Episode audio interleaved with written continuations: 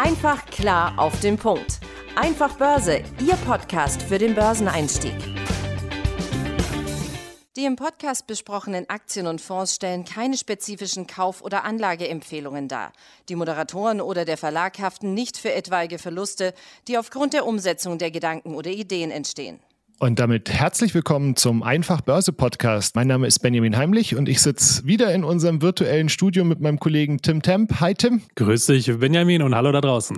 Wir haben uns diese Woche mal ein Thema vorgenommen, das man so auf Social Media, auf YouTube immer wieder vorgespielt bekommt, das Thema passives Einkommen. Und wir wollen uns einfach mal anschauen, was ist passives Einkommen, wie kann ich das auf der, an der Börse praktisch umsetzen, das ganze Thema. Und würde ich jetzt mal mit einer, mit einer ähm, Einordnung starten. Also passives Einkommen bedeutet eben nicht, dass ihr dafür nichts tun müsst, sondern ähm, ich meine, wenn es so wäre, dann hätten wir ein bedingungsloses Grundeinkommen. Da brauchst du dann ähm, unseren Podcast eigentlich auch gar nicht mehr für, ähm, sondern ein passives Einkommen bedeutet immer, oder es ist immer mit einem Aufwand, einen, einem Anfangsaufwand verbunden. Also entweder, dass ihr selber etwas herstellt oder dass ihr Zeit und Geld investiert und oder Geld. Ganz genau. Und ähm, also im Prinzip ist das eigentlich das, das ähm, Vorgehen oder die Idee dahinter steckt, ich möchte mein Einkommen möglichst automatisieren, das ist vielleicht der bessere Begriff dafür oder eher zielführender Begriff.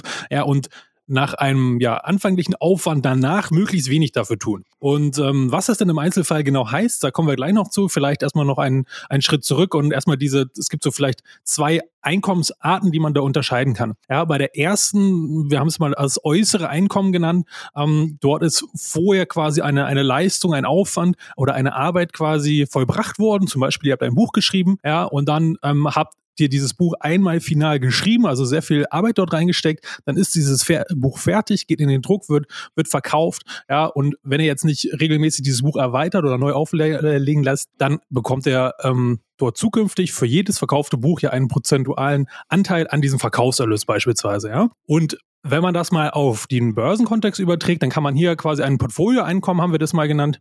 Ja, das wären dann klassischerweise Dividenden. Das heißt, man hat sich einmal für eine Aktie oder für einen Fonds entschieden, der regelmäßig Ausschüttung vornimmt und dort hatte man nach anfänglichen quasi Aufsetzen ja, der, des, ähm, des Depots sozusagen dann danach dort ja ein automatisiertes Einkommen, wo man jetzt nicht nochmal aktiv für arbeiten muss oder bei, der, bei dem Unternehmen anrufen muss und zum Beispiel äh, seine Dividende einfordern muss, sondern das passiert ganz automatisch. Richtig. Und bei der, beim Investieren unterscheidet man ja eben auch zwischen aktivem und passivem Investieren. Und damit ist im Prinzip, ähm, kann man die nach verschiedenen Aspekten unterscheiden. Also häufig wird zum Beispiel der zeitliche Aufwand, den man da reinsteckt, ähm, als ein Indikator dafür, ob es aktiv oder passives Investieren ist. Ähm, oft wird auch eine Strategie unterstellt, nämlich ähm, wie, wie man investieren möchte, ne? also welche Ziele man damit verfolgt. Die sollte aber eigentlich immer gegeben sein, die Strategie. Ne? Also blind Geld anlegen, glaube ich, ist die dümmste Strategie, die man haben kann. Und dann wird häufig auch noch der Anlagehorizont unterschieden. Also man impliziert praktisch, dass man beim aktiven Geldanlegen eher ähm, dazu neigt, häufiger mal die Positionen zu verändern, auszutauschen etc. Ganz genau. Und ähm, bei all diesen Punkten ähm, ist natürlich noch wichtig zu ergänzen, Stichwort das Risiko. Ja, das spielt natürlich immer eine Rolle. Wir wollen natürlich immer ein möglichst geringes Risiko und ein möglichst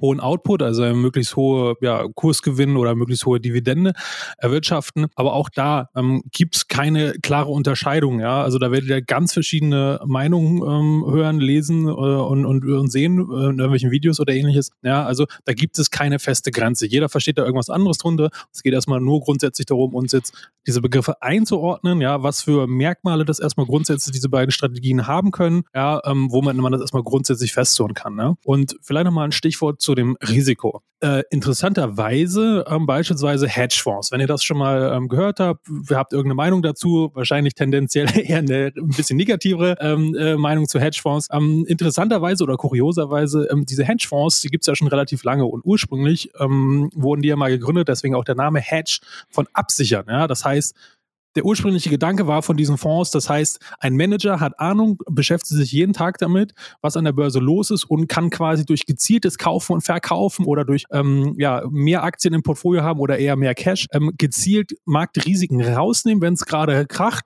ja, und dann wieder neu einsteigen, wenn es wieder nach oben läuft. Und das heißt, er will genau das Gegenteil von Risiko quasi haben. Er will Risiko minimieren. Also das vielleicht nochmal kleiner Exkurs dazu, ähm, weil da gibt's auch viele ja, ähm, kuriose Meinungen oder Äußerungen im Internet, äh, da wo einiges durcheinander geraten ist. Genau. Wir wollen uns jetzt aber anschauen, wie wir als Privatanleger ähm, uns eine, ein, ein passives Einkommen ähm, an der Börse zusammenbauen können. Und wie wir schon gesagt haben, also passiv ist ja nicht damit gleichzusetzen, dass ihr nichts dafür tun müsst. Gerade wenn man eben ähm, sich überlegt, was möchte, möchte ich nicht nur an der Wertsteigerung ähm, des Unternehmens partizipieren, sondern eben jeden einen regelmäßigen äh, Cashflow, also eine Kapitalausschüttung haben, dann ist es wie immer wichtig, sich anzugucken, wie kann ich denn das erreichen und ähm, wie, ja, wie gehe ich vor? Das heißt, ich muss am Anfang auf jeden Fall schon mal einiges an Zeit für Research und so weiter ähm, investieren. Ja, eben. Und ähm, nicht nur das Research, ähm, sondern natürlich auch erstmal grundsätzlich, in was für einen Rahmen bewege ich mich da.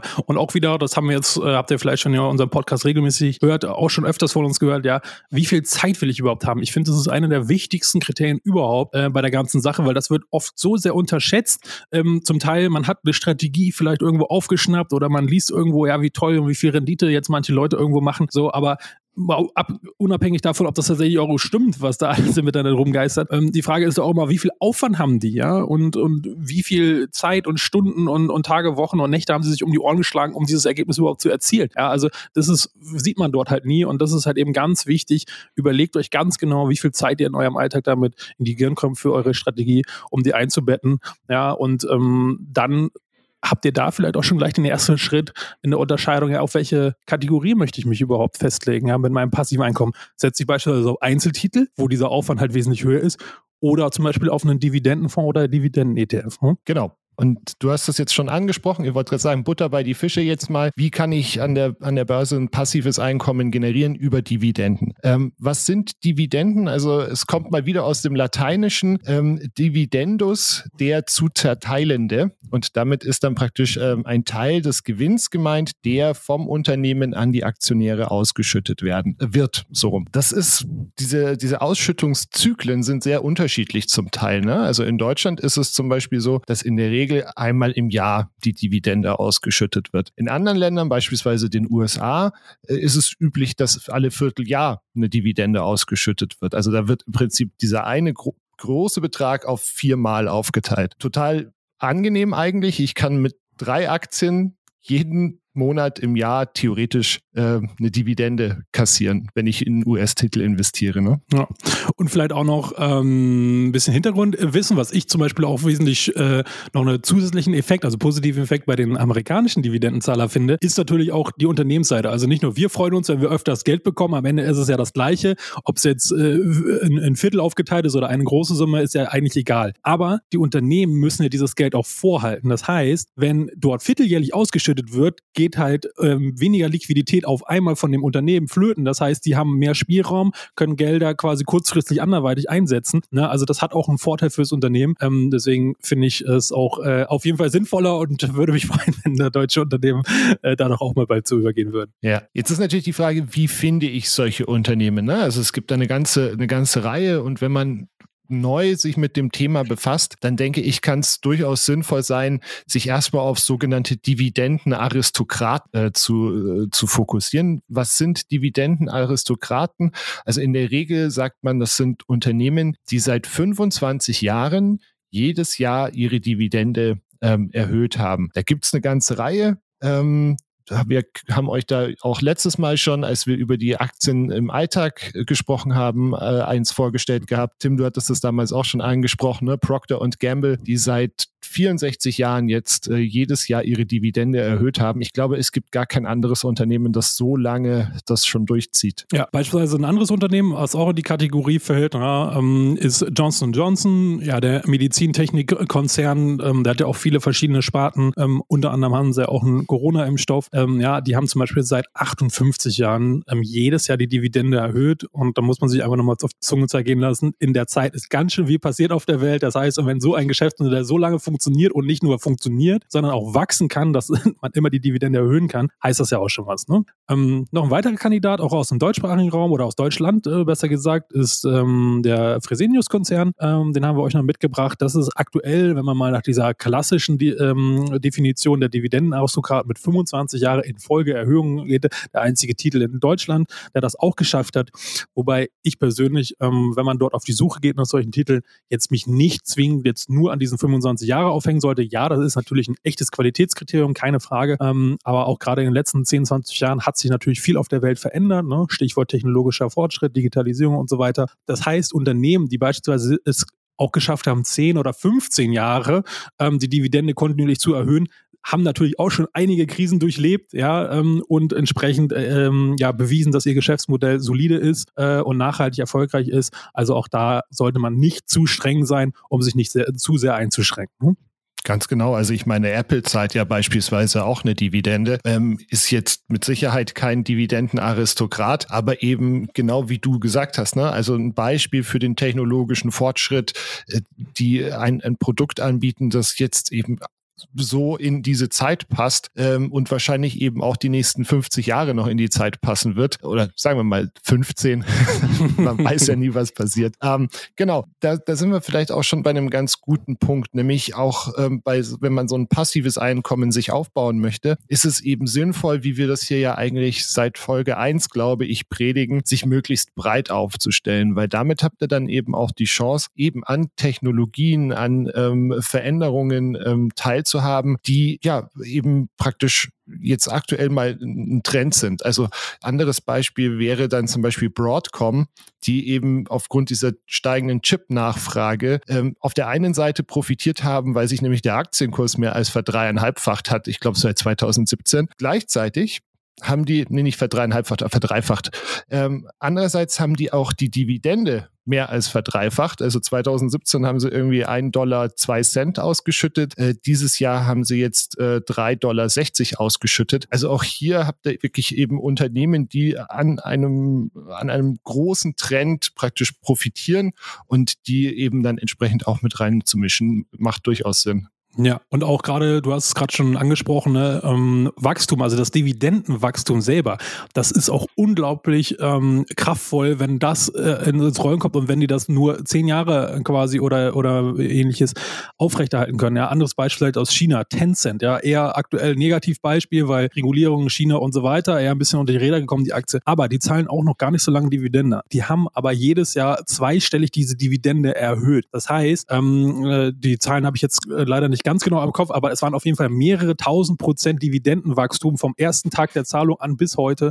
Ja, also, und die Dividende-Rendite selber ist immer extrem niedrig gewesen. Die war weniger als ein Prozent, weil einfach der äh, Aktienkurs auch so schnell gewachsen ist. Also das heißt, nicht sofort blenden lassen von, wenn da steht Dividendenrendite, ja 0,5 Prozent oder so. Schaut auch auf das Dividendenwachstum. Das ist langfristig betrachtet viel mächtiger als das die reine Dividende an sich. Ja, ähm, also auch das nochmal als, als kleiner Tipp oder Hinweis da, wo er dann noch eine Kennzahl hat, wo er auch noch mit drauf achten solltet. Magst du für unsere Zuhörer vielleicht auch noch ganz kurz erklären, weil du jetzt das Wort Dividendenrendite praktisch mit eingebracht hast, was das ist, wie sich es errechnet? Ja, ganz genau. Also die Dividendenrendite ist ähm, ganz einfach ausgedrückt der ähm, äh, die Dividendenhöhe, also der absolute ähm, Eurobetrag oder Dollarbetrag beispielsweise, ähm, geteilt durch den Aktienkurs. Ja? Und dann hat man eine Prozentzahl ähm, und das ist die Dividendenrendite. Und ähm, ja, auch eine, eine weitere Strategie, die wir euch da ähm, nochmal mitgebracht haben, ist die sogenannte Dogs of the Dow. Ja? Also Hunde des Dow Jones, wenn man es mal so platt auf, auf Deutsch übersetzen will. Ja, das ist ähm, eine Strategie von einem ähm, ja, berühmten Börsianer, der ist auch schon ein bisschen älteres Semester, aber die Strategie ist trotzdem, finde ich, immer noch weiterhin cool, weil die simpel ist. Ja, ähm, und das heißt, diese ähm, Strategie, die davon aus, man nimmt sich die zehn Aktien aus dem Dow Jones ähm, und äh, kauft die zum Jahresanfang diejenigen zehn Aktien, die die höchste Dividendenrendite haben. Warum macht man das? Weil man erstens die, die, hohe Dividendenrendite hat und zweitens, die hohe Dividendenrendite hat ja einen Grund. Nämlich oft ist der Kurs vorher abgeschmiert und deswegen ist diese Dividendenrendite rechnerisch höher. Das heißt, das Erholungspotenzial von diesen Aktien ist zusätzlich auch noch gegeben, obwohl man sich nur auf eine Kennzahl konzentriert. Deswegen da sehr simpel, aber gleichzeitig nicht einfach, sondern schon ähm, ja, vielfältige Strategie. Und das macht man einfach jedes Jahr aufs Neue. Und da gibt es auch viele Statistiken drüber, dass das auch über Jahre hinweg ähm, fast immer tadellos äh, gut funktioniert hat. Aber eben auch wieder ein Beispiel dafür, dass passives Einkommen nicht bedeutet, man muss nichts tun, ne? weil man muss sich zumindest einmal im Jahr hinsetzen und sich angucken, welche zehn Titel nehme ich denn jetzt in meinem Portfolio, beziehungsweise welche von denen, die ich aus dem letzten Jahr habe, schmeiße ich raus. Was auch, glaube ich, ganz wichtig ist, ist, dass äh, passives Einkommen über Dividenden kein geschenktes Geld ist. Es hängt einfach damit zusammen, dass nach der Ausschüttung, es kommt bei den meisten, also bekommt es bei den Aktien in der Regel zu so einem sogenannten Dividendenabschlag. Das heißt, der Kurs der Aktie fällt um den ausgeschütteten Betrag. Das ist ähm, was, warum man das immer wieder beobachten kann, dass Aktienkurse nachgeben, obwohl es gar keinen offensichtlichen Grund gibt. Also auf den zweiten Blick ist es dann natürlich schon offensichtlich. Ne? Ja. ja, da fällt mir ein lustiges ähm, äh, Beispiel zu ein. Da gab es doch ähm, mal äh, die Situation mit Cristiano Ronaldo, der da irgendwie bei einer Pressekonferenz die Coca-Cola-Flaschen vom Tisch genommen hat und angeblich, weil irgendwelche Medien da kurzzeitig äh, schnell was rausgehauen haben, war dann die Meinung, weil er genau dann zufälligerweise die Coca-Cola-Aktie abgerauscht ist, hatte aber gar nichts damit zu tun, weil an dem Tag war genau Dividendenabschlag und dann waren alle der Meinung, Cristiano Ronaldo hat durch seine Aktion den, die Coca-Cola-Aktie gecrashed ist natürlich Quatsch, ähm, war einfach nur Zufall. Also auch da ne, Hinweis, nicht verunsichern lassen. Schaut nochmal auf die Dividendentermine. Ähm, das ist dann wichtig zu wissen.